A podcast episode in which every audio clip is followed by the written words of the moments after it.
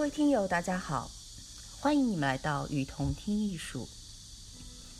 在这里，我们介绍国内外艺术机构、艺术家，分享关于艺术的文章，让你用听的方式，更多的了解艺术。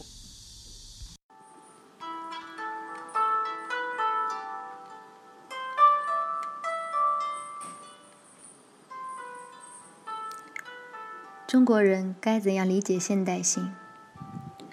术语的发明与特定的历史、地域、语境有关，与特定的人群有关。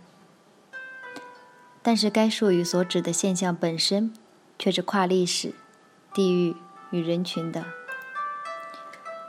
尤其是那些根本性的人类的精神世界观，都大致相似，只是不同的文化传统有不同的发现罢了。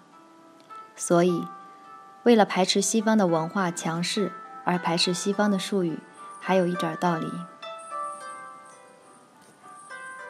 但因而否定了西方术语所指的现象，也见诸中国，就显得愚昧了。在中外思想史上，没有严肃的、独立的思想家会将东西方的思想，或者说不同的文化传统的思想对立起来。只有那些玩弄权术的人。为了愚弄大众、管制思想，才宣扬对立。现代性虽是西方人创造的一词，但他对这个词的阐释、解释权并不完全归于西方。话语的权利是存在的，最先命名的优势自然会延伸至对特定的现象的研究与阐释，而话语权只是边缘效应。只限于话语内。随着对话与话语权的抗争，这种优势会渐渐减弱。今日西方的汉学与日本的西学，都是这方面很好的例子。现代性就像先锋性一样，并不独立于现代社会。可以说，每个历史时期都有自己的现代性与先锋性，只不过以前没有这么一个命名罢了。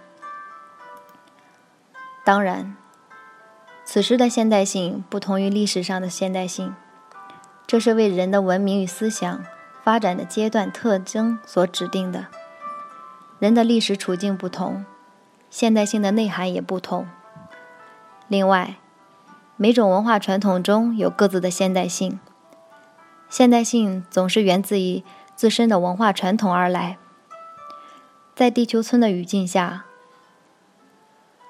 深度的社会文化融合的出现，则有了现代可使现代性的内涵变得趋同，但这是后话。剔除西方命名者的特殊内涵，现代性与中国意味着什么？这才是问题的关键。一是现代性，在西方文化脉络里，指的是西方与科学、经济、民族、国家。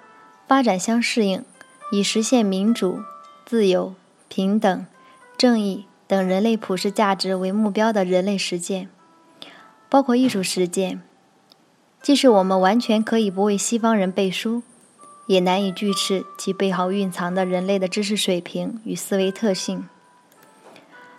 从现代性中可以高度抽象出反思性，这种反思性是全方位的、前所未有的深刻。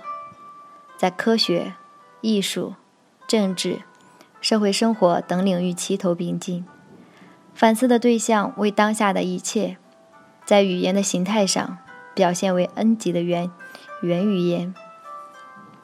对中国而言，反思性不可抗拒，因其同样的内在中国文化根源中。西方的观念可有可无，但西方诱发的是致命的。没有哪个社会能够在没有专制的干预下拒绝反思，返回相对蒙昧的状态。艺术与专制是天然对立，所以中国艺术现代性有可能先行一步。中国的现代性艺术只应该在反思性意义上取法西方，或者说是方法论上，只能面向自身的传统，在反思的深刻性中。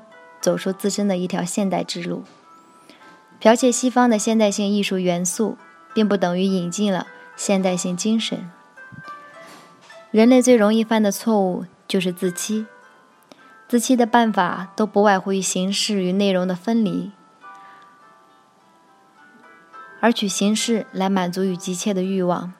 这种自欺的迹象，是剽窃久了必然产生的焦虑感与压迫感。因为剽窃终究解决不了自身的出路，艺术创造的原创性不可能萌发出来。二是，我们可以跟西方的艺术观念隔绝吗？若是，意味着我们装聋作哑，看到了也装作没有看到。我们可以拒绝他们的术语，但拒绝不了他们的问题所指的思考方式。虽然我们不在他们的脉络里。就别幻想着去那儿。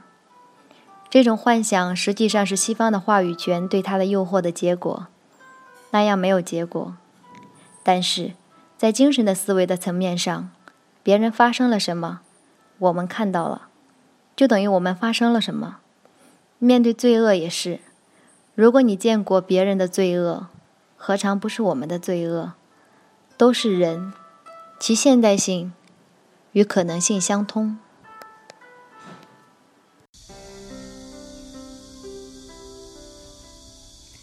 感谢您的收听，欢迎大家多提宝贵意见，并且来我们与同听艺术同名的微信和微博留言哦。